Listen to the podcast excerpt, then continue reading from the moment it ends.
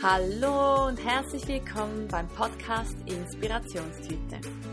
Mein Name ist Natascha Zeller und hier erwarten dich verschiedene Themen rund um ein bewusstes Leben. Bist du vielseitig interessiert? Lässt du dich gerne inspirieren und bist offen, auch neue und alternative Wege zu gehen? Dann bist du hier genau richtig. Ich freue mich, dass du hier bist und wünsche dir ganz viel Inspiration.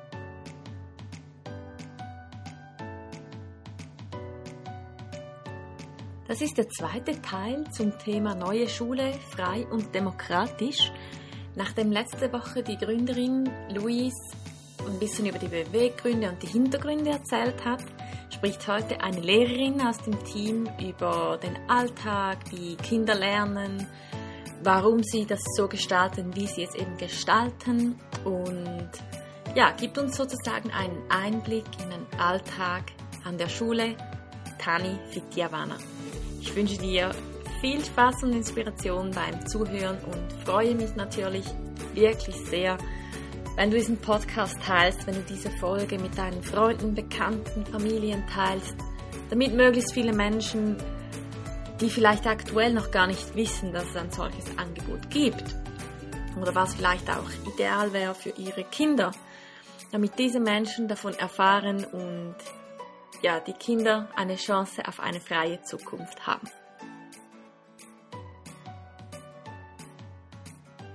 Hallo, liebe Julia. Hallo. Vielen Dank, dass du dir heute die Zeit nimmst und an diesem wunderschönen Sonntag mir die Fragen, meine Fragen und Fragen aus der Community beantwortest. Im ersten Teil habe ich ja schon mit Luis gesprochen, wie es zu, zu dieser freien Schule kam, was so ihre Interessen im Leben sind, warum sie den Bedarf an einer freien Schule gesehen hat. Und mit dir würde ich jetzt gerne, weil du ja auch Lehrerin bist, mehr die Fragen ähm, besprechen, die sich auf den Unterricht und die Kinder, die Entwicklung und so beziehen. Magst du dich vielleicht am Anfang direkt mal kurz vorstellen, ganz kurz, wer du bist, was dein Background ist und wie du zu Tani gefunden hast. Genau, ich bin die Julia. Ich bin äh, Lehrerin. Äh, ich ähm, habe meine Ausbildung in Deutschland gemacht und äh, habe da schon gemerkt, dass ich ähm, Schwierigkeiten habe mit diesem normalen Schulsystem. Ich hatte eine, eine Klasse mit 28 Drittklässlern und habe gemerkt, dass so viele von denen was anderes brauchen, wie das, was ich ihnen eigentlich bieten muss.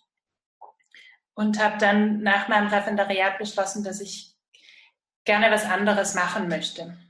Und ähm, dann hat mich das Schicksal in die Schweiz verschlagen, in eine kleine Privatschule, in der ich jetzt neun Jahre lang gearbeitet habe.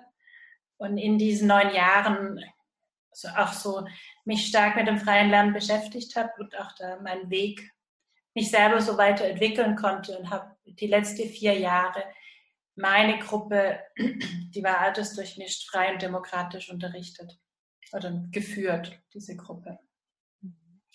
Ähm, genau, in meiner Freizeit mache ich Aikido, das ist eine äh, japanische Kampfkunstart, die mir auch sehr viel beigebracht hat in, im Akzeptieren, in die Situation zu annehmen, wie sie ist und zusätzlich mache ich noch Improvisationstheater, was man als Lehrer natürlich immer macht, improvisieren.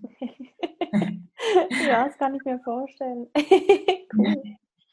Genau. Und die, die Privatschule, an der du gearbeitet hast, mhm. also die war schon voll frei oder konntest Nein. du dich da einfach frei entwickeln? Oh, genau, oder du, sorry.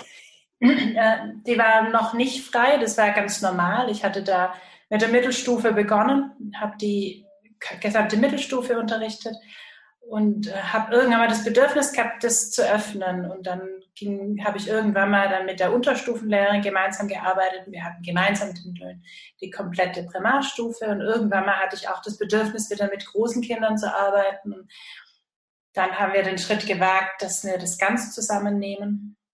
Okay. Und, äh, ich habe mit, mit meinen Schülern eigentlich immer frei gearbeitet. Ähm, dass die Schule sich gewandelt hat, das hat eine Weile gedauert. Ja. Ich war da immer ein bisschen schneller. Ja. Und wie ich zu Tani gefunden habe, ähm, ich habe gemerkt, dass an der Schule, an der ich jetzt gearbeitet habe, einfach der Punkt ist, mit dem, was ich da ausreizen kann, was meine Schulleitung mitgehen kann, habe ich wie ausgereizt und habe gemerkt, jetzt bleibt es aber stecken. Mhm. Und hatte selber den Wunsch, was anderes zu machen. Und obwohl ich das letzte Schuljahr war, das schönste Schuljahr, das ich an der Schule hatte, weil meine Schüler mir gezeigt haben, dass sie jetzt all das gelernt haben, was mir wichtig ist. Ja. Und es ist eine total tolle Gruppe geworden. Die Kinder waren, ja, war einfach total schön, mit ihnen gemeinsam zu arbeiten und das ist ähm, gemeinsam zu erleben. Es war wie eine große Familie. Ja. Ähm, aber trotz, und es hat den Abschied sehr schwer gemacht, aber ich wollte trotzdem was Neues und habe gekündigt, ohne wirklich zu wissen, was kommt.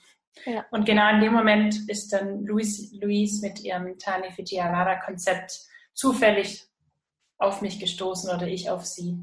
Und wir haben uns getroffen und haben erzählt, was ich mache und was sie geschrieben hat. Und es hat unglaublich gut zusammengepasst. Schön. Ja. Was ist denn so der Unterschied zwischen einer staatlichen Schule oder eben so einer freien Schule? Also vielleicht mal, dass man so ganz, ganz am Anfang, kannst du mal die, den Unterschied erklären? Es gibt natürlich auch in den freien Schulen unterschiedliche Ausprägungen. Ich denke mal, was bei den meisten der Fall ist, ist, dass es dieses Unterrichtssystem nicht mehr gibt mit diesem 45-Minuten-Rhythmus. Ja. Ähm, und dieses klassische Unterrichten, der Lehrer steht vorne und sagt, was die Kinder zu tun haben, das findet in dem Maße auch nicht mehr statt. Es ist viel selbstverantwortliches Lernen, selbstorganisiertes Lernen, ähm, offenes Lernen ähm, und auch so ein Stück weit die Sichtweise aufs Kind. Ähm, und die, mh, mm, die Beziehung zum Lehrer, also die Beziehung zwischen Schüler und Lehrer ist anders. Sie ist sehr viel mehr auf Augenhöhe. Mhm. Ähm, und meist ist es in freien Schulen auch so, dass die Lehrer geduzt werden und man sie mit Vornamen anspricht. Also es ist einfach viel, viel mehr Beziehungsarbeit. Ähm, und weil das kein so starres System ist, lässt es auch mehr zu. Also wenn ich eine Klasse habe mit 28, 25, 28 Kindern, die sind alle im gleichen Alter und ich, da ist das ganz schwer zu individualisieren. Ja. Ähm, wenn ich aber eine altersgemischte Gruppe habe, und ein Lernumfeld, das Kinder anregt, dann können die sich auch selber beschäftigen. Mhm. Und dann kann ich auch freilassender arbeiten, wie wenn ich die alle unter Kontrolle halten muss. Ja, ja das macht irgendwie Sinn. Klingt aber irgendwie auch nach einer großen Herausforderung jetzt für mich, die das mhm. nur immer so gehört hat, aber ja, ich bin ja auch ganz normal sozusagen aufgewachsen, in einer normalen Schule gewesen. Und ähm, wie, wie ist es dann wie doppelter Aufwand? Also jetzt für den Lehrer. Zum einen die, die ganze Pädag oder dreifache Aufwand, die pädagogische Seite. Dann muss man irgendwie ja dem Kind etwas mitbringen oder es halt begleiten. Und dann eben noch so die, die Beziehungsebene auch noch entwickeln. Ist es mehr Aufwand oder ist es eher weniger, weil alles so ineinander spielt? Es ist ein anderer Aufwand.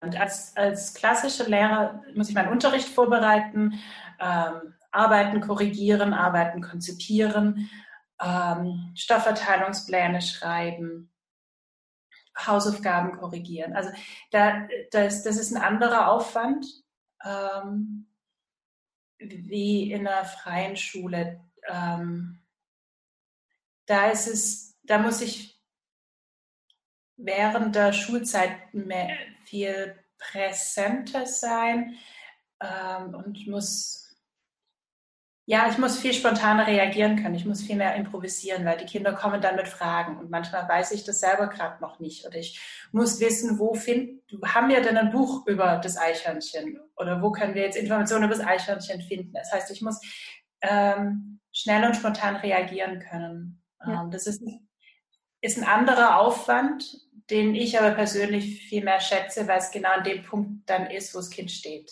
Mhm. Ja. Ähm, es ist auch energetisch recht anspruchsvoll, weil ich ja den Raum halte. Ich, ich, ähm, ich bin ja der Erwachsene äh, und die Kinder, ich kann die Kinder ja nicht ganz freilassen, weil dann sind sie verloren. Mhm. Äh, das heißt, sie sind ja innerhalb von dem Rahmen, den ich halten kann, dürfen sie sich frei bewegen, weil ich muss ja für die Sicherheit sorgen. Ja. Und das heißt, ich halte eigentlich den Raum. Und wenn, wenn ich weiß, wo die Kinder sind, und ein Teil von mir ist dann mit ihnen draußen, wenn sie draußen spielen, dass sie einfach das Gespür noch haben, ah, ich bin nicht alleine, sondern da ist noch, da ist noch Sicherheit da, da ist noch jemand Erwachsenes.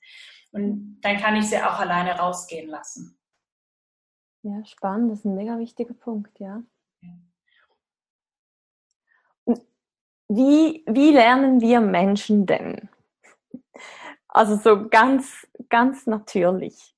Weil ich glaube auch, dass wir das oft verlernt haben. Wir denken, wir, wir müssen einen, oder es wird, wird so gedacht, dass, dass ein Mensch einen Auftrag braucht und der dann so gefühlt reingeprügelt werden muss und dann lernt man. Irgendwann ist man dann gut, irgendwann hat man dann gute Noten und irgendwann ist man so ein super Schüler. Und dann hat man vieles gelernt.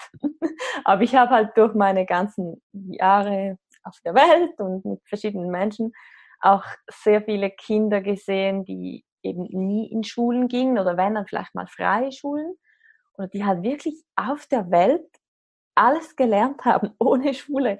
Und für mich sind diese Kinder immer viel, viel mehr im Vertrauen und irgendwie so natürlicher. Ich habe noch kein Wort dafür gefunden, aber die sind so, so, so Menschen, die so in das ganze Konzept Natur passen und einfach ihr Ding machen, obwohl die teilweise noch wirklich kleine Kinder sind. Als ich in dem Alter war, hieß es immer, ja, du musst, weil und, und, und wenn du das willst, musst du älter werden und, und irgendwann lernst du das dann und und es hat sich damals für mich schon komplett falsch angefühlt. Ich wollte immer etwas anderes. Ähm, ja, du als, als ähm, ähm, erfahrene Lehrerin, wie lernen wir? Und, und warum sind die freien Schulen und das, das Konzept so wichtig? Also das, was du beschrieben hast, wie du gelernt hast, so lernt man natürlich auch. Das ist auch ein Weg. äh, während meiner Ausbildung hatte ich eine Professorin, die den Schriftspracherwerb sehr stark mitgeprägt hat. Und da gab es dann eine Untersuchung und man hat gerade zum Lesen und Schreiben lernen, man hat dann geschaut, wie ist das hat Kinder verglichen in Studien, die einen Fibel-Lehrgang hatten, also die ganz normal mit einer Fibel lesen und schreiben gelernt haben, die mit dieser Methode von Reichen Lesen durch Schreiben das gelernt haben und über den Schriftspracherwerb. Man hat festgestellt, dass es in allen drei Methoden gibt es Kinder, die rausfallen, es gibt Kinder, die Überflieger sind und es gibt diese große Mehrheit, die es lernt. Ähm, also grundsätzlich lernen die Kinder das und sie hat, sie hat dann gefragt, was ist die Methode, die dem Kind am nächsten kommt, am kinderfreundlichsten ist. Mhm. Und für sie war das der Spracherfahrungserwerb, also quasi die Sprache mit diesem, das, was die Kinder beschäftigt, das, was sie interessiert, dass sie mit diese Wörter lernen und nicht irgendwelche Silben, die für sie überhaupt gar, gar keine ähm, Bedeutung haben. Ja. Und wie du es angesprochen hast, es gibt äh, wenn man sich die ganzen Jäger-Sammlerstämme anschaut, die haben keine Schulen. Mhm, und diese Kinder, die haben jetzt keine äh, Bogenschießschwierigkeiten oder Fährtenlesdefizite. Die lernen das alle, ohne dass sie in die Schule gehen. Und äh, man hat es dann auch angeschaut, äh, wie, wie findet es statt? Warum können die das? Weil wir denken ja immer, man lernt ja nur in der Schule. Und man weiß, dass das Gehirn kann gar nicht anders als lernen. Und das Gehirn ist so konzipiert, dass es all das lernt, was es in der Umwelt als wichtig wahrnimmt. Und ähm, deswegen lernen diese Kinder ganz natürlich Fährten lesen, weil das ist wichtig, um zu überleben. Und sie sehen das, dass die Erwachsenen das machen. Und das ist ein Teil des ähm, Modelllernen dass sich Kinder natürlich auch stark an Erwachsenen orientieren. Ja. Und was die machen, das will man auch machen, weil man, und das ist zum Beispiel der Grund, warum die Kinder heutzutage so unglaublich handyvernatzt sind, weil sie wachsen in einer Welt auf, in der sie ganz viele Erwachsene sehen, die einen ganz starken Fokus auf dieses kleine Gerät haben. Also sagt das Gehirn, hm, das muss sehr wichtig sein, das brauche ich, um überleben zu können. Ja, ähm, so, das ist das eine, die Art und Weise zu lernen. Das andere ist, lerne ich, ich lerne, ich kann über Drill lernen. Ähm, das sind so diese, ich, ich lerne das, damit ich eine Strafe vermeide oder so. Also so lernt man im Militär. Ja. Ähm, oder um, um, um ähm, ja, Schmerz zu vermeiden zum Beispiel. Mhm. Ähm, die effektivste Methode ist aber, wenn, wenn, wenn ich ein gutes Gefühl dabei habe. Und Lernen findet eigentlich immer durch Verknüpfungen statt. Und, und äh, gute Gefühle befeuern das. Mhm. Ähm, äh, ich glaube, es war Gerhard Hüther, der eben gesagt hat, das ist wie eine Gießkanne, die, ja. diese Gefühle. Ja. Und äh, das habe ich in meiner Zeit als Lehrerin auch immer wieder gesehen. Ich hatte meinen Schüler, der hat sich über der hat sich für den tasmanischen Teufel interessiert und hat dann so einen Vortrag machen wollen über den tasmanischen Teufel. Und er stand dann da und hat uns eine halbe Stunde lang frei alles erzählt, was er über den tasmanischen Teufel wusste. Und er hat das, ja. und ich habe ihm danach gesagt, siehst du, das war Lernen. Und er hat mir das nicht geglaubt. Ja. Weil er eben auch die Erfahrung gemacht hat, dass Lernen anstrengend ist, das ist mühsam und ja, das muss, für ihn war Lernen einfach immer anstrengend. Und er hat mir nicht geglaubt, dass er das jetzt gelernt hat, weil das ging so einfach. Mhm. Und das ist eben genau das, wenn mich was interessiert, dann lerne ich das sehr schnell oder wenn ich weiß, ich brauche es. Ja. Ja, genau. Und ähm, ja, das merke ich immer wieder. Kinder, die sich für, ich hatte einen Schüler, der hatte wirklich Schwierigkeiten im Lesen aber der wollte unbedingt damals in, sich zum Skateboard, Geschichte des Skateboards, das war für ihn total wichtig, weil er Skateboarder war. Mhm. Und er hat sich dann einen Wikipedia-Text ausgedruckt und er hat den dreimal gelesen, bis er ihn einigermaßen verstanden hat. Unter normalen Umständen hätte er sich geweigert, irgendwas Schwieriges dreimal zu lesen, aber weil es so wichtig für ihn war, hat er sogar angefangen, wichtige Sachen zu unterstreichen und hat von selber quasi sich so, so Lesetechniken an, schon, von alleine benutzt, weil es ihm so wichtig ist. Ja, das, ich glaube, das ist das, was wir alle auch an uns selber beobachten. Mhm. Wenn uns irgendjemand sagt, ja, lies mal diesen Artikel oder lies dieses Buch, und dann so, boah, ich 300 Seiten, oh mein Gott, nein, lese ich nie. Und dann kommt eine Freundin und sagt, boah, dieses Buch so und so, und ich, boah, das klingt so spannend, egal wie viele Seiten das hat, es spielt eigentlich gar keine Rolle wenn es nämlich interessant ist, ob ich jetzt fünf Bücher an 200 Seiten lese oder ein Buch an 1000 Seiten, ist wie egal. Aber sobald, sobald es einen nicht interessiert oder halt eben wahrscheinlich das Gefühl dazu nicht stimmt, dann fühlt es sich schwer und nach viel und oh mein Gott, so schlimm an. Ja, spannend. Das fängt ja dann schon, schon, schon eigentlich an, seit wir denken können. Und was auch noch ein großer Faktor ist, ist das gemeinsame Lernen, dieses gemeinsam was machen. Mhm, mh. Weil das, das macht natürlich auch viel mehr Spaß und äh, ist dann auch wieder mit einem schönen Erlebnis verknüpft. Also ich hatte eine, gerade in der altersgemischten Gruppe eine, eine ganz kleine, eine junge Schülerin, die Mathe ein, total toll fand, aber auch schon ein bisschen älterer Schüler, der gelernt hat, dass Mathe schwierig ist. Mhm und dass er das nicht so kann.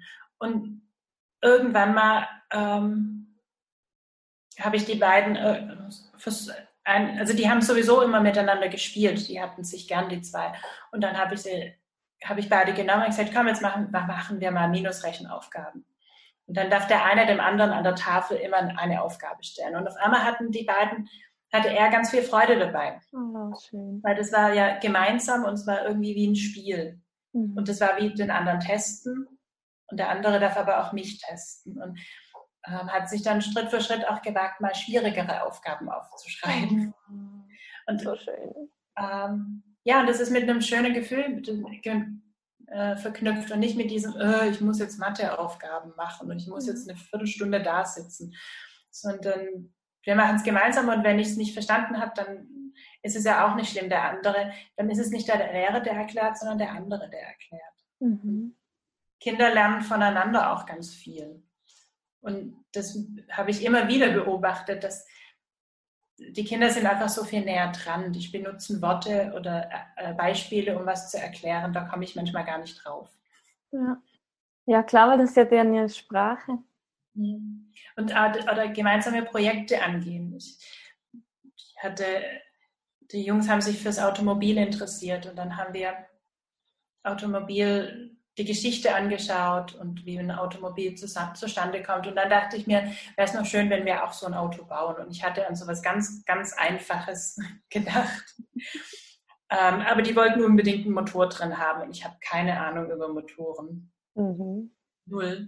Aber die schon. Und die haben sich dann, haben dann aus ihren ferngesteuerten Autos was ausgebaut und haben dann zum Schluss ein Auto gebaut, das mit einem ganz einfachen Motor gefahren ist. Ich habe immer noch keine Ahnung, wie das funktioniert, aber sie haben sich ganz viel auch selber angeeignet, haben sich dann ähm, auch YouTube-Videos angeschaut, wie man von Tüftlern und haben ja. das sofort umgesetzt und hatten eine Riesenfreude, dass ihr Auto jetzt fährt. Wow. Wie alt waren die? Äh, zwölf. Ja. Wow. Ja, da hätte es bei mir geheißen, das lernst du dann irgendwann, wenn du mal groß bist. genau. Ah, so cool. Das ist auch das Schöne an diesem altersdurchmischten Lernen, dass, dass das Alter gar nicht mehr wichtig ist, sondern die Interessen. Und das, ja. ähm, ich hatte das ganz oft, dass, dass ein Schüler, der schon etwas älter war, aber man dann sagen würde im klassischen Unterricht, da ist vielleicht ein bisschen zurückgeblieben. Mhm. Der ist noch nicht so weit entwickelt. Das fällt nicht auf, wenn der, der spielt dann halt einfach mit den kleineren. Ja. Und das ist okay, weil, weil das, das gemeinsame Spiel ist ja wichtig und nicht wie alt du bist. Und ja. dass du jetzt eigentlich schon cool sein müsstest, weil du ein Teenager bist. ähm, oder auch dieses im Sportunterricht wollte die ganz Kleine, die wollte dann so Playfight machen. Was ist das? Also kämpfen miteinander. Und dann dachte ich, also, wie macht man das jetzt in einer jahrgangsgemischten Gruppe mit so ganz Großen und ganz Kleinen? Und dann dachte ich, es sei, kämpfen die Kleinen miteinander und die Großen. Und es war dann aber langweilig und dann haben sie sich gemischt. Und das war total spannend zu sehen, weil wie, wie kämpft ein Großer, ein, ein Teenager mit einem, mit einem, mit einer Neunjährigen? Ja. Und das ist, da findet ganz, ganz viel Lernen statt, weil ich darf natürlich wenn ich immer der Starke bin und sie immer verliert, hat sie ganz schnell keine Lust mehr am Spiel. Ähm, wenn ich sie aber immer gewinnen lässt, merkt, fühlt sie sich auch so ein bisschen ausgetrickst und nicht ernst genommen. Mhm. Ähm, und er muss lernen, seine Kräfte zu dosieren, äh, muss, muss ein ganz großes Gespür dafür entwickeln, wie weit kann sie gehen, wann kippt es und sie wird äh, frustriert ähm, es war total faszinierend zu sehen, dass sie wie immer schauen musste, dass es immer im Spiel bleibt und immer das Spiel weitergeht, weil sie Freude daran haben. Spannend. Also es reguliert sich dann ja eigentlich selbst. Genau. Und was ich, der Unterschied ist auch, die Jungs in Jahrgangsklassen, wenn die dann alle in die Pubertät kommen, da ist ja oft von diesem Peer Group Pressure die Rede von diesem Gruppendruck. Mhm. Ich muss genauso cool sein wie die anderen. Wenn der eine raucht und, und der ist der Coole, dann muss ich das vielleicht auch anfangen, weil ich will dazugehören. Mhm. Das habe ich in jahrgangsgemischten Gruppen nie gesehen. Ah ja. Ähm, die Teenager, die haben ganz normal auch immer noch Staudämme gebaut mit den Kleinen und sie durften einfach noch kindliche Sachen machen, einfach weil, sie, weil es Spaß macht und mussten sich nicht schämen, das ja uncool ist. Ja. Und Rauchen, Mädchen, Alkohol war ist so gar nicht so ein großes Thema. Spannend. Weil es ist wie, wie so ein Schutz. Sie sind einfach auf eine andere Art und Weise reifer. Äh, und dieses, diese ganzen Sachen, die man da braucht, um cool zu sein in, diese, in dieser Jugendkultur, mhm. die treten ja nicht auf. Und das andere Wichtige ist, dass sie auch wissen, sie haben ja auch einen Vorbildcharakter. Sie sind das Vorbild für die Kleinen. Mhm. da auch mehr Verantwortung. Also es sind quasi dann ganz viele große Brüder oder große Schwestern. Das ist mega spannend. Mhm. Das, das, das, das klingt mega ähnlich wie, wie, also man ist ja dann auch eigentlich wie eine große Familie. Genau. Und wenn ich, also zum Beispiel die eine Familie, als ich in Saudi-Arabien war, die hatte, Moment, ich glaube sieben, acht Kinder. Mhm. Und dann noch Anhang und, aber die waren alle so, da hatte ich nie das Gefühl, dass irgendjemand etwas beweisen muss oder irgendjemand ein bisschen cooler oder besser sein muss und auch eben mit dem Anhang oder mit, Familie, mit, mit, mit Freunden oder auf der Straße. Das war einfach, jeder ist so, wie er ist und jeder unterstützt, wie und wo er kann. Das fand ich da so mega schön, weil das bin ich auch nicht so gewohnt. Das ist eh so die Kultur, von der wir auch sehr viel lernen könnten. Aber es klingt sehr ähnlich. Mhm. Und ich glaube, wenn man sich auf, gut aufgehoben fühlt und akzeptiert und respektiert fühlt, dann fallen viele dieser, wahrscheinlich das Coolsein weg, wo man irgendwas beweisen muss, weil man ist ja dann gut, so wie man ist. Und also das scheint ja bei den Kindern also auch so zu funktionieren. Ja, und das ist das, was, der, was dieses Gemeinschaftliche äh, ausmacht. Es ist ja nicht nur ein freies, sondern auch ein demokratisches System. Und in, in den Schulversammlungen, da wird natürlich auch ganz viel darüber geredet, wie es, in der Gruppe ist. Mhm. Ähm, wie, ja, wie wollen wir unseren Alltag gestalten? Wie wollen wir miteinander umgehen? Gibt es da einer, der ständig Bedürfnisse über, übergeht? Mhm. Äh, wie können wir denn das klar machen, dass er das nicht tun sollte? Also ähm, sie lernen für ihre Grenzen auch einzustehen ähm, ihre Bedürfnisse auszusprechen, ähm, miteinander auf eine Art und Weise zu kommunizieren. Es war mir sehr wichtig, ganz viel von der gewaltfreien Kommunikation übernommen und das Konflikt lösen, wenn dann mal einer da war, dass, dass ich, dass ich sage, was das mit mir macht, was du getan hast. Und der andere das einfach an der Veränderungsschleife wiederholt. Also, wenn ich sage, mich macht es total wütend, dass du immer meinen Stift wegnimmst, ohne mich zu fragen dann wiederholt der andere einfach, ich habe gehört, dass es dich wütend macht, wenn ich deinen Stift wegnehme, ohne dich vorher zu fragen. Und das einfach, damit der eine das mal sagt, ja. was er da eigentlich gemacht hat und der andere auch das Gefühl hat, ich bin gehört worden. Der hat es wirklich wahrgenommen. Und ähm, das, wenn dann beide ihre, ihre gesagt haben, was es mit ihnen macht, auch von den Gefühlen sprechen, was für ein Gefühl habe ich denn dabei? und was wünsche ich mir eigentlich von dir, mhm. ähm, ist danach meistens auch schon jeder Groll weg gewesen, weil sie sich gegenseitig zugehört haben. Sie haben eigentlich nur den Raum gebraucht und jemand, der den Raum hält, damit sie ähm, miteinander reden können. Mhm. Und ähm, das ja, das, das, das entspannt schon ganz stark. Und das, dann gehen die Kinder auch, habe ich das Gefühl, viel mehr in Beziehung miteinander, wenn sie diese entspannte Art und Weise miteinander reden können. Und ähm, auch ja, Abmachungen treffen, ähm, Regeln ausarbeiten. Als, als, ich das einge als ich das das erste Mal so richtig eingeführt habe mit, mit so Klassenrat oder Schulversammlung, weiß ich noch, dass wir stundenlang da saßen, weil die Kinder diskutiert haben, wie man jetzt die Schuhe ordentlich ins Schulregal stellt. Und ich dachte mir so, uff. als Erwachsene hätte ich ja die Lösung sofort gehabt, aber es ging ja nicht um meine Lösung, sondern spannend war zu beobachten, dass die Kinder gerade gelernt haben, wie funktioniert das in der Demokratie, wenn da jeder seinen Senf dazugeben möchte ja. und man dann über Kleinigkeiten stundenlang diskutiert. Und das war dieser Anfangsprozess, bis sie das irgendwann verstanden haben, auch so funktioniert das. Und dann gibt es immer einer, der sagt, hey, können wir jetzt mal weitermachen. Ähm, und das ist mir ganz wichtig, weil ich denke, wir leben ja in einer Demokratie und, und, wie lernt man eigentlich das demokratische Leben, wenn man, in einer, wenn man eigentlich immer geführt wird in der Schule? Und man lernt es ja am besten, indem man es lebt, von klein auf. Ja. Ja, wie sieht denn so der Unterricht aus? Es hast du recht viel schon umschrieben, wie, wie der zwischenmenschliche Umgang ist oder eben wie, wie man lernt, was optimal ist. Ähm, wie, wie kann man sich einen Schultag bei euch vorstellen? Ähm, also du kommst morgens und ähm, dann treffen wir uns im Morgenkreis. Und es ist eigentlich wichtig, dass wir den Tag gemeinsam starten.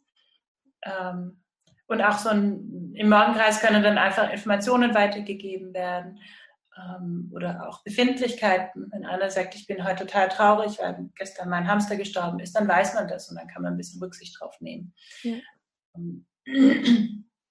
Und dann ist es so, dass es ähm, ganz viel freies Lernen gibt und, und freies Spielen.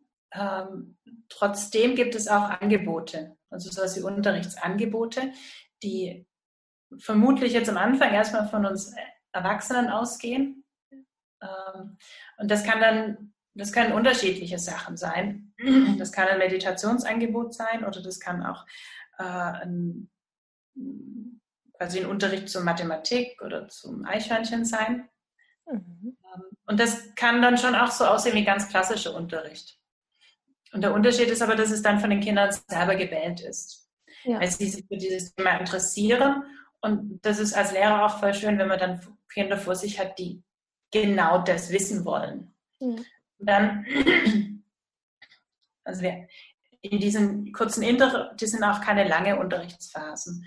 Aber in diesen kurzen Unterrichtsphasen kann dann schon Wissensvermittlung so aussehen, wie man das kennt. Mhm. Ähm, und da gibt es einfach am Tag mehrere Angebote, die vielleicht über mehrere Wochen hinweg gehen. Und da entscheide ich mich vorher als Kind, wo möchte ich teilnehmen. Und dann melde ich mich quasi für so einen Kurs an und dann bleibe ich da aber auch. Also das muss ich ja auch lernen. Ich muss vorher überlegen und dann habe ich mich angemeldet und dann muss ich auch lernen, es durchzuziehen. Ja. Ähm, und dann je nachdem, ein Kind kann sich dann quasi seinen, seinen Tag sehr stark strukturieren, indem es ganz viele Angebote wahrnimmt. Oder es kann auch den Tag sehr frei gestalten, indem es kein Angebot annimmt. Und das ist von Kind zu Kind unterschiedlich und das wechselt auch immer. Ich habe das schon oft erlebt, dass es Kinder gibt, die erstmal ganz alles machen ja. und sich langsam aus dieser Struktur lösen und lernen auch selbstständig zu lernen und andere Sachen zu machen. Es gibt da Kinder, die erstmal gar nichts machen außer spielen und dann Schritt für Schritt in so eine in, in Angebote wahrnehmen. Ja. Und äh, dann wird es, gibt es ein Znüni. Ähm, das ist aber, das ist bereit. Da kann ich dann kommen, wenn ich Hunger habe. Ich muss aber nicht. Ich kann auch einfach weiter draußen spielen oder mein Buch weiterlesen. Mhm. Und dann gibt es irgendwann mal die Zeit, in der das Mittagessen vorbereitet wird. Das machen wir mit den Kindern gemeinsam, mit denen, die das gerne machen wollen. Und dann gibt es ein gemeinsames Mittagessen. Und dann sieht der Nachmittag eigentlich schon wieder so aus wie der Vormittag. Es gibt Angebote oder es gibt eben diese freie Zeit. Mhm. Und, äh, und dann gibt es eben noch den Abschluss. Und irgendwann mal so zwischendrin schreiben die Kinder dann aber auch ähm, so wie ein, wie ein Tagebuch. Es aber darum geht, auch nochmal festzuhalten, zu dokumentieren in verschiedenster Art und Weise. Was habe ich denn heute gemacht, gelernt? Was war schön heute? Ähm, das zum einen für die Eltern dann, also dass sie auch sehen, was die Kinder dann den ganzen Tag über gemacht haben, dass es so eine Dokumentation gibt, aber auch später für die Kinder, dass sie von, von schon von früh lernen, auch so eine Metaebene zu überblicken, was, was habe ich eigentlich gelernt? Was war mein, was habe ich heute den ganzen Tag über gemacht? Ja, spannend. Ich glaube, es ist auch allgemein sehr wertvoll, ist ja auch für uns Erwachsenen wertvoll, wenn wir reflektieren und, und halt wirklich bewusst leben oder eben bewusst den Tag planen oder den Pla Tag reflektieren oder die Woche oder das Jahr. Mega schön, ja. Das finde ich eine super Idee. schön. Oh, ich wäre manchmal auch gern nochmal Kind. Wie? Das gerne vorbeikommen.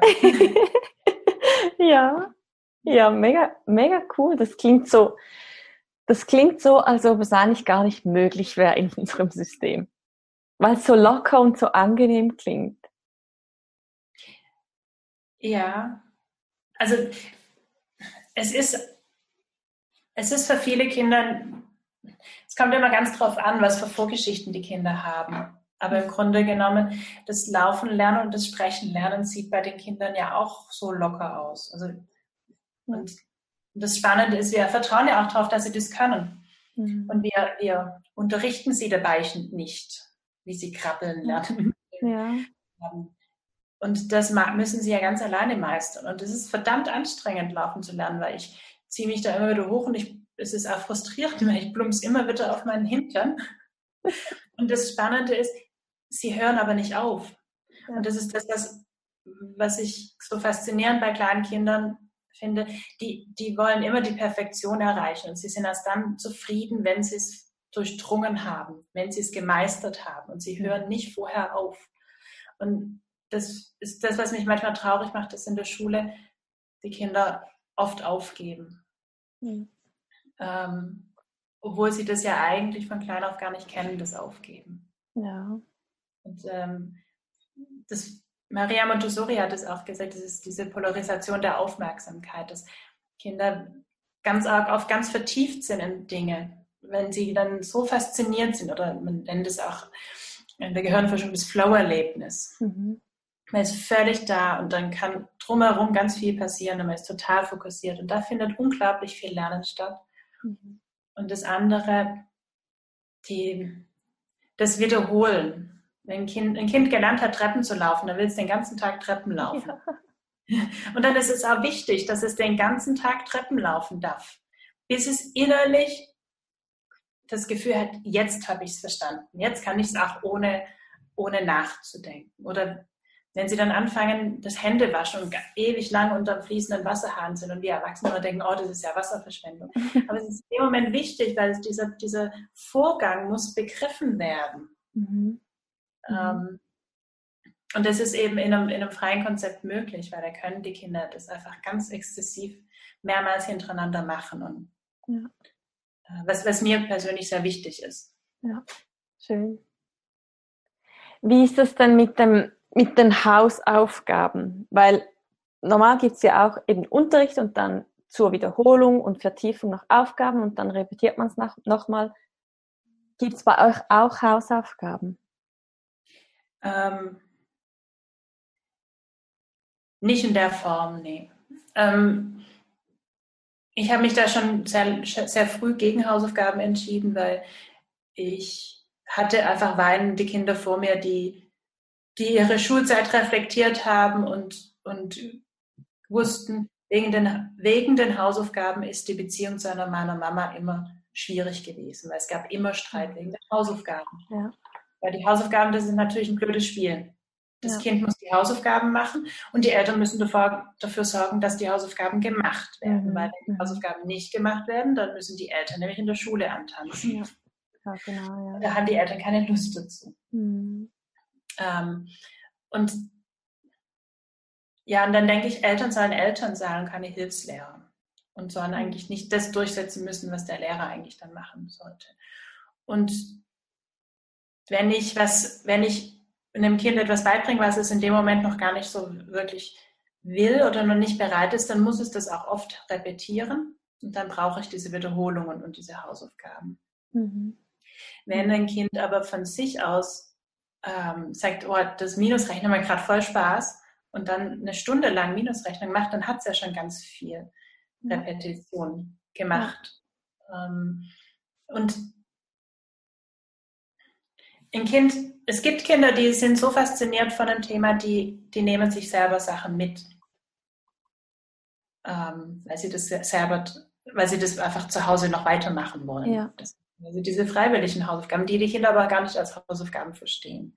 Ja. Und was ich manchmal mache, ist, dass es Elternhausaufgaben gibt. Mhm. Und das ist dann so, dass wenn die Kinder hm, was, was Tolles gelernt haben, wie das geht, dass sie dann, wie zum Beispiel das Plusrechnen, das Geteilt-Rechnen, dass sie dann mal eine ganz, ganz, ganz schwierige Geteilt-Rechenaufgabe oder mal Rechenaufgabe den Eltern aufschreiben, damit ah. die Eltern Hausaufgaben machen, ihn das korrigieren. Weil das macht dann wieder Spaß und das ist dann auch schöne Zeit mit den Eltern gemeinsam, trotz einem schulischen und die Eltern haben so ein bisschen einen Einblick, was das Kind dann gerade gemacht hat. Ja. Aber das ist immer eher selten und eher dann, wenn die Kinder das auch lustig finden. Cool, das ist eine gute Idee. oh ja. Ich habe Anfangsjahr sechs Wochen bei einer Freundin mit ihren zwei Kindern gewohnt. Und es war jetzt lustig. Die hatten nämlich da, das hat mich jetzt gerade an diese Wiederholung erinnert.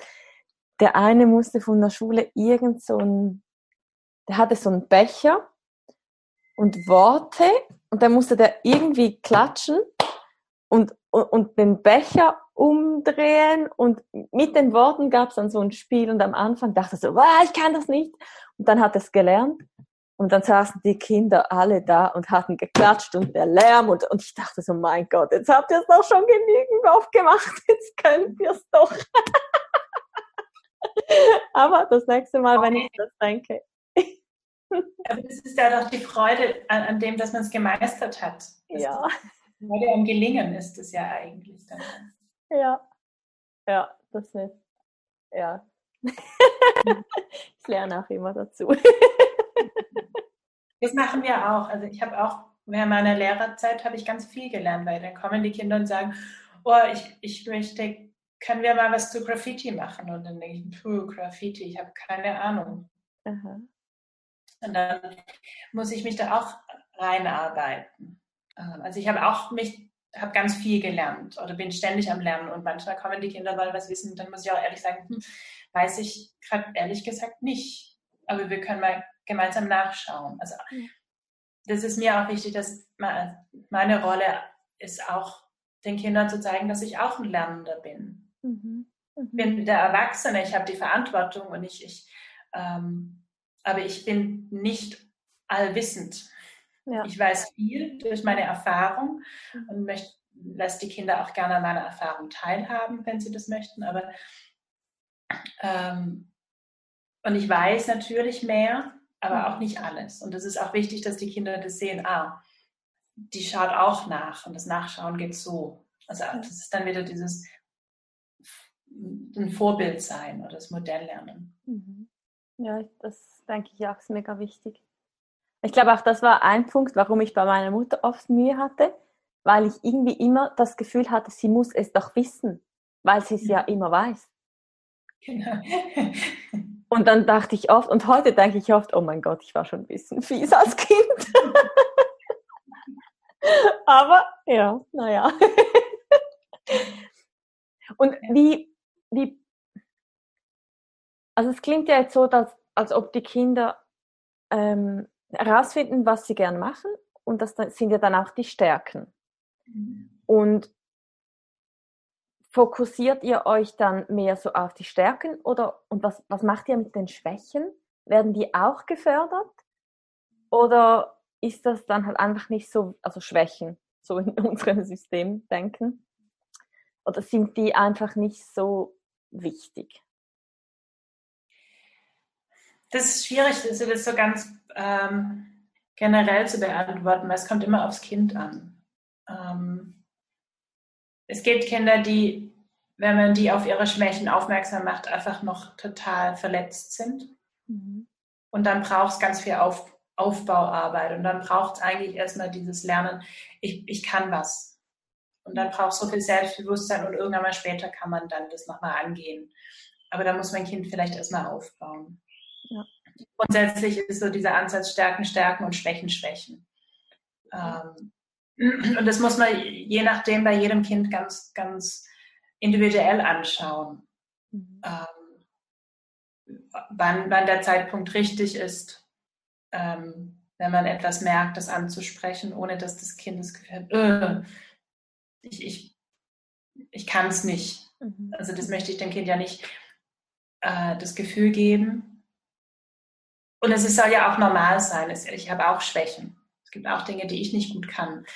Ähm, und ich gehe davon aus, dass ich ein Kind ganz lang begleiten kann. Mhm. Und wenn ich ein Kind ganz lang begleiten kann und nicht im Dreijahresrhythmus, dann hab, kann ich selber gelassener sein, kann selber einfach äh, über einen längeren Zeitraum das hinweg beobachten und kann den Kindern auch mehr Zeit geben. Ja. Also wenn ich, wenn ich ein Kind nur drei Jahre in der Unterstufe begleite und ich weiß, wenn der in der dritten Klasse ist, muss ich es der Mittelstufenlehrerin oder Mittelstufenlehrer übergeben und das Kind muss lesen und schreiben können, dann bin ich unter Druck. Mhm. Ja. Wenn ich aber weiß, ich habe dieses Kind vielleicht idealerweise bis zur neunten Klasse dann habe ich nicht den Druck, weil dann kann ich dem Kind auch den die Zeit geben, die es braucht, das selber anzugehen. Und natürlich nicht ist völlig alleine zu lassen, sondern es auch in, da zu begleiten und natürlich im Fokus zu haben, welches Kind kann schon was mhm. und welches Kind muss bis dorthin, sollte das irgendwann mal noch können. Ja. Aber ähm, also es ist nicht so, dass wir die Kinder vernachlässigen und, und äh, wir sagen, ja gut, dann kann er halt nicht lesen und schreiben. Mhm. Es ist schon wichtig, dass er das kann, aber es braucht wie für jedes Kind einen individuellen Zugang, wie man dann mit diesen Schwächen umgeht, wenn denn da welche da sind. Ja. Aber es ist uns wichtig, ja. dass auch ein Kind da lernt, ähm, gut damit umzugehen und zu sagen, ich kann trotzdem alles lernen. Ja. Das hatte ich, ich hatte einen Schüler, der hat nachgewiesen Dyskalkulie und Legasthenie und der hat aber gelernt, dass er trotzdem alles lernen kann. Das hat eine Weile gedauert, aber der hat so viel Selbstbewusstsein, dass er weiß, er kann jedes Thema angehen. Er hat gelernt zu lernen. Mhm. Und dass er, er weiß, er wird immer Schwierigkeiten haben im Schreiben. Ähm, aber es gibt ihm nicht mehr dieses Gefühl, doof zu sein. Ja, ja. Ja, weil das eine hat mit dem anderen ja nichts zu tun. Genau. Mhm. mhm. Schön. Wenn jetzt die Kinder, ihr müsst ja den Entschuldigung, den Lehrplan 21 einhalten. Also das ist so eigentlich euer, eure, wie sagt man, euren Ra euer Rahmenvertrag sozusagen. ähm, was haben die Kinder dann nach, wie viele Jahre gehen wir jetzt zur Schule? Neun Jahre, ja. Nach neun Jahren für einen Abschluss, wenn sie, wenn sie jetzt neun Jahre bei euch zur Schule gingen, mhm. gibt es da irgendwie einen speziellen Abschluss oder ist man dann einfach auch bereit, eine Ausbildung zu machen oder studieren zu oder die Matura zu machen und dann studieren zu gehen? Oder ist das bei euch irgendwie anders, als wir das sonst kennen? Ähm, ich denke nicht. ähm, weil, ich meine, wenn wir das mal anschauen, wie ist es in der Volksschule?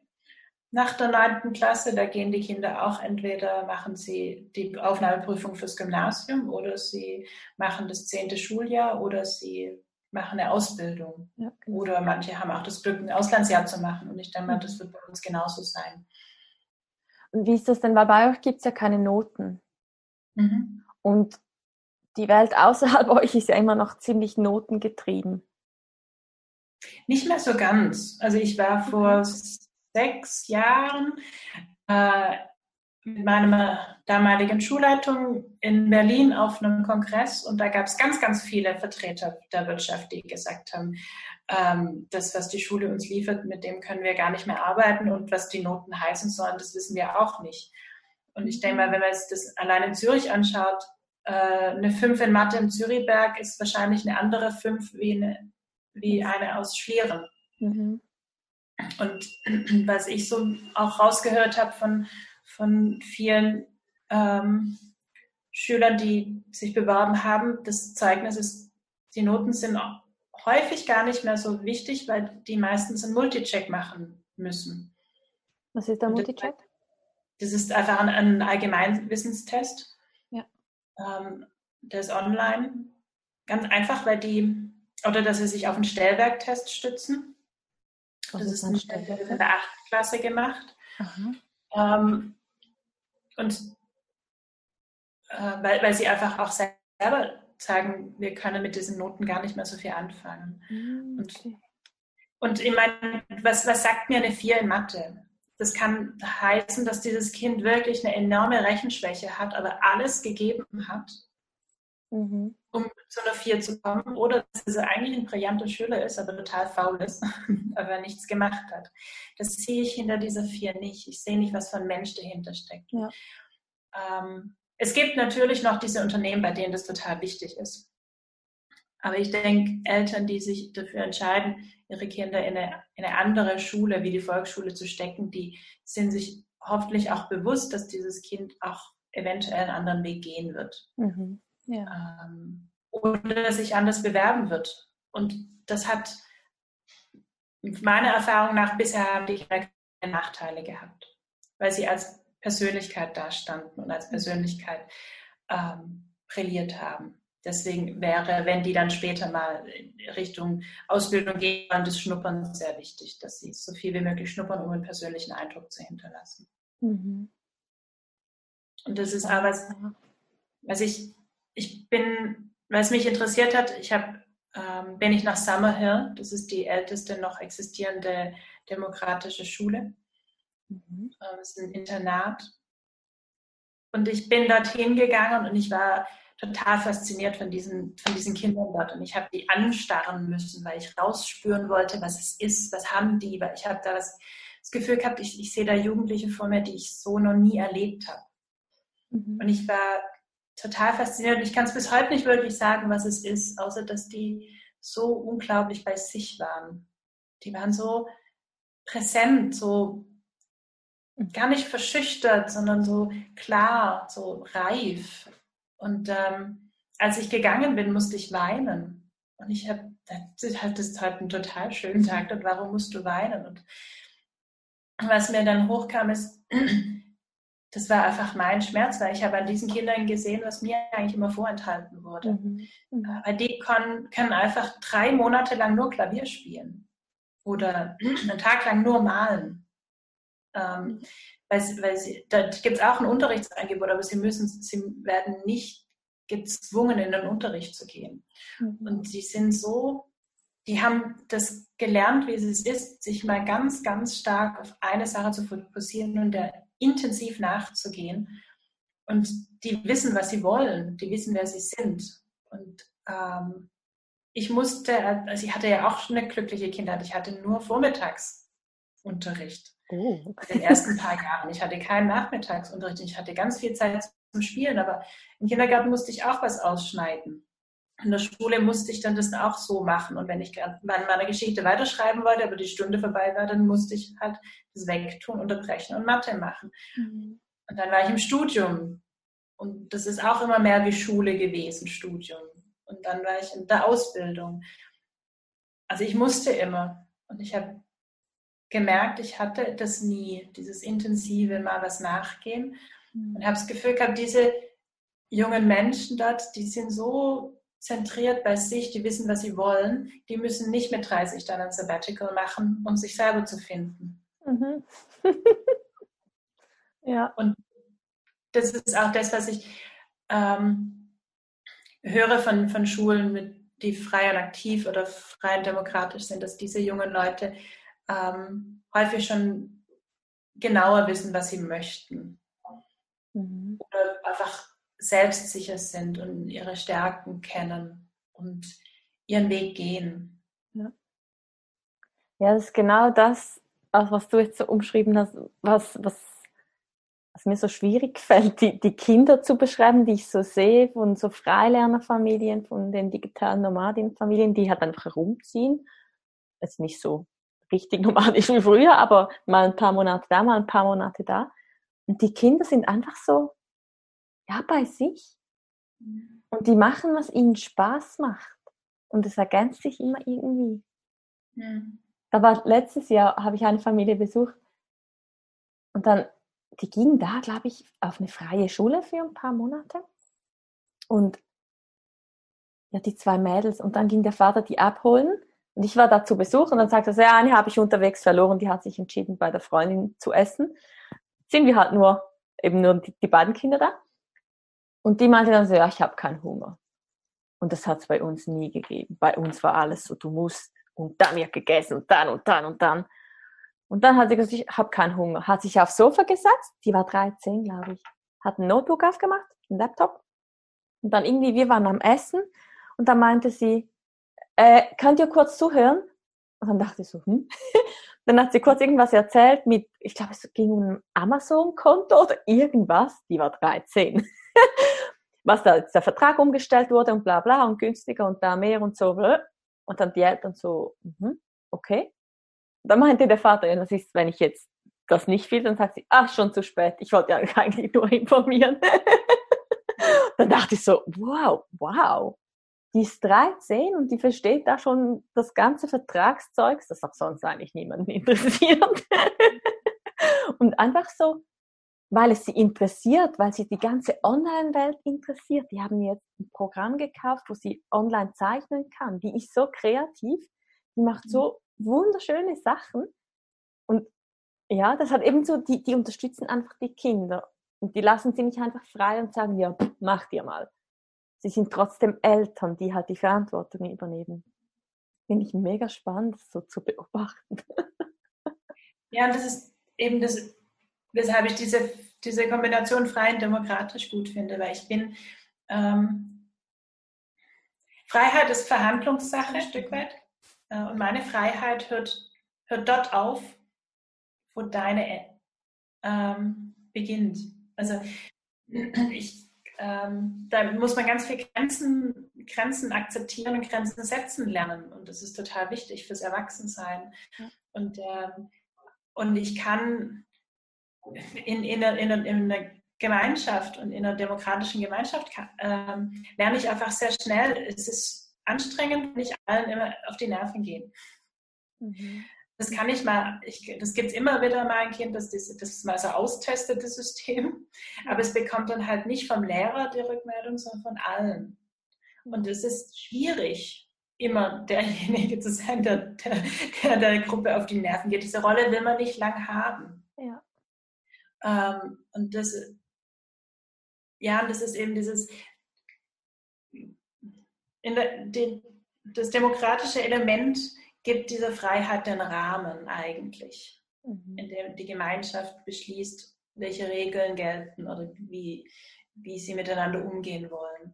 Ja. Das finde ich total wichtig.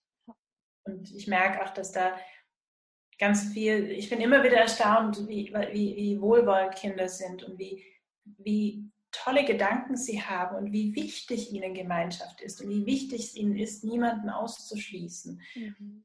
Ähm, und wie viele Chancen sie einem geben, aber wie sie auch irgendwann sagen, hey, jetzt reicht's. Äh, jetzt musst du was ändern. Mhm. Ähm, sich gegenseitig unterstützen. Also ähm, und es gibt immer wieder dann, wenn, wenn sich alle verlieren, dann gibt es immer einen, das dann die, die Übersicht behält und sagt, hallo, können wir mal wieder zurück zum Thema kommen. Ähm, und ich glaube, das ist das, Kinder können ja schon ganz viel alleine und sie haben ihre eigenen Gedanken und, ähm, und das ist das, was ich spannend finde. Als ich nach Samael gegangen bin, bin ich davor mit diesen Gedanken hingegangen. Immer, die fangen da mit vier, fünf an. Da dachte ich, welche Eltern schicken ihre fünfjährige Kinder auf ein Internat? Das sind ja grausame Eltern. Das Kind braucht ja seine Eltern. Das ist ja so wichtig meine erst, das erste Erlebnis, als ich gekommen bin, waren eben zwei ganz kleine Mädels, die Barbie-Puppen an den Haaren gehalten haben, sich dann im Kreis gedreht haben und so losgelassen haben und geguckt haben, welche Barbie am weitesten fliegt. die haben mich gesehen und die haben sofort so, oh, you're the first visitor.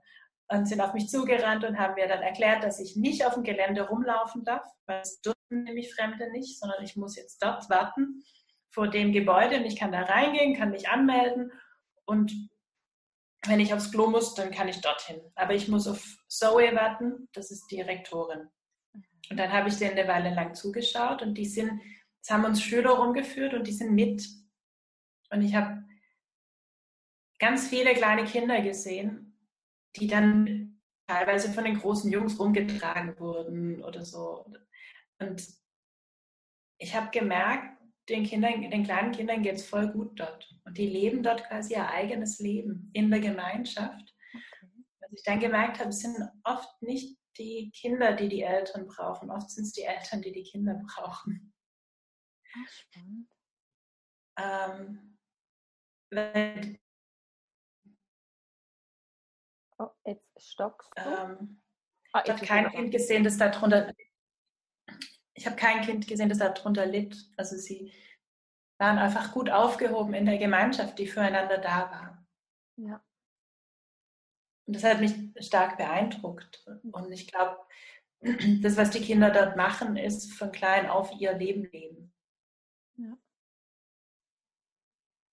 Das heißt, eigentlich brauchen Kinder nur Begleitung und nicht, nicht unbedingt die eigenen Eltern. Also wenn die Eltern die Kinder nicht begleiten können, geht, sind sie eigentlich besser aufgehoben in einem in einer anderen Community, die sie da begleitet?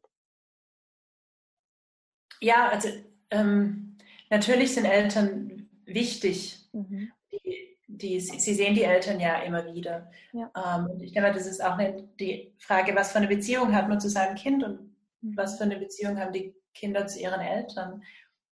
Ähm, ich habe ein Interview gesehen von einem Vater, der gesagt hat, er war selber dort, er wollte das seinen Kindern nicht vorenthalten und deswegen hat er sie dorthin geschickt. Und ich denke, es gibt andere, die wollen gern mit ihren Kindern zusammen sein und, und ähm, sind auch gute Eltern. Und ähm, ich sage nicht, dass es eine besser oder schlechter ist. Ich fand es nur spannend, dass es, mhm. dass es keinen Nachteil hat ja.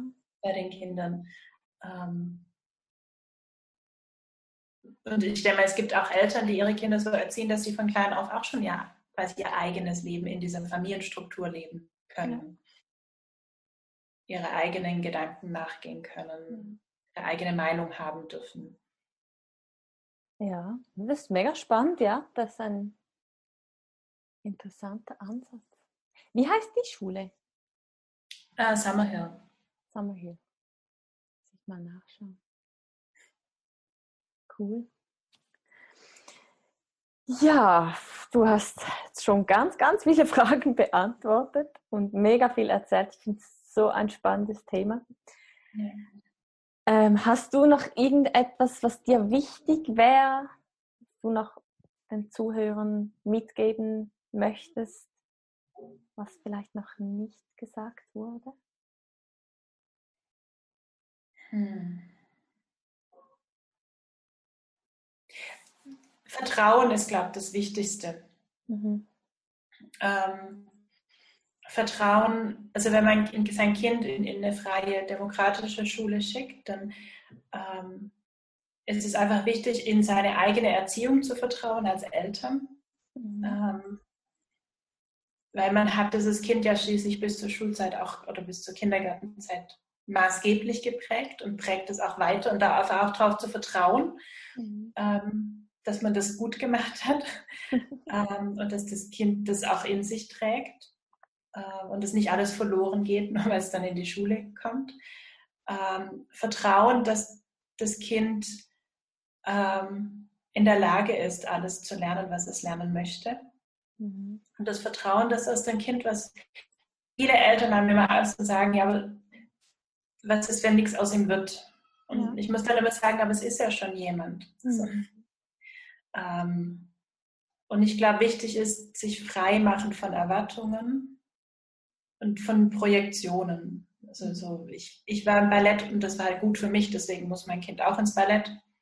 Ja. Oder ich konnte nie Klavier spielen, deswegen muss mein Kind unbedingt Klavier spielen. Vielleicht will das lieber Fußball spielen oder Schlagzeug spielen. Ja. Ähm, und ich habe mich mal mit einem Krishna-Mönch unterhalten mhm. und habe ihn mal gefragt, wie das denn da ist mit, mit Eltern und Kindern und Erziehung. Und ich fand das eine sehr schöne Beschreibung, weil, er, weil sie an die Wiedergeburt glauben. Und er hat dann eben gemeint, dass, dass dann so eine kleine Seele bei den Eltern quasi inkarniert. Und die Aufgabe der Eltern besteht eigentlich darin, dieser kleinen Seele den Weg zu bereiten, möglichst schnell ins Nirvana zu kommen. Mhm. Und, ähm, das ist das, ähm, das ist, da ist der Fokus darauf nicht, was will ich als Elternteil für mein Kind oder was erwarte ich von meinem Kind, sondern was steckt da eigentlich drin in diesem Kind und wo will das, wo will die Seele von diesem Kind hin und wie kann ich, wie kann ich die Leitplanken oder den sicheren Rahmen bieten, damit es dort sicher hinkommt. Mhm. Das ist ein anderer Fokus, den ich sehr schön finde. Und das ja. ist auch ein Fokus, den ich als Lehrerin habe. So schauen, wo, wo es hin? Ähm, ja, und ich glaube, also es braucht, wenn man, es ist was Schönes, wenn man, ich finde es toll, ich, ich mag es total, in, in, in, in, so einem System zu arbeiten. Mhm. Ähm, ich, ich, ich, ich schätze die Beziehungen zu den Kindern, weil die so ganz anders sind, weil sie näher sind und ich, man sich einfach auf Augenhöhe begegnet. Und, und das heißt aber nicht, dass ich nicht mehr der Erwachsene bin. Ich bin trotzdem der Erwachsene. Aber ich, die, ich finde die Beziehungsarbeit total spannend und jemand, und die schätzen auch die Kinder. Ja. ja, und kommt vorbei und schaut es euch an. Ja, werde ich natürlich alles verlinken. Ja, dann bedanke ich mich ganz, ganz herzlich und ich hoffe, dass eure Schule ganz, ganz schnell ganz groß wird und ja. in dir viele, viele Kinder be begleiten dürft. Ja, ich war ja auch da am Informationstag und ja, einfach toll. Mega schönes Umfeld, schönes. Dörfchen. Mhm. Ja, und mega viel Platz. Ja. Wirklich, wow. Mit Turnhalle. Genau. Ja, ja, dann vielen, vielen Dank für deine Zeit und die Ausführungen. Danke dir fürs Interesse. Ja, dann wünsche ich dir alles Gute. Danke Bis bald. Bis bald. Tschüss, Silvia. Das war der zweite Teil und ich hoffe, wir konnten dich inspirieren, dir ein paar neue Inputs mit auf den Weg geben. Was du so über freie Schulen denkst, schon weißt oder noch wissen möchtest, kannst du sehr gerne auf YouTube unter dem Video oder auch auf Instagram unter dem Post teilen. Ähm, das werden wir dann kommentieren, natürlich auch von Tani, falls es da Fragen gibt. Nun wünsche ich dir einen wunderschönen Tag. Bis zum nächsten Mal.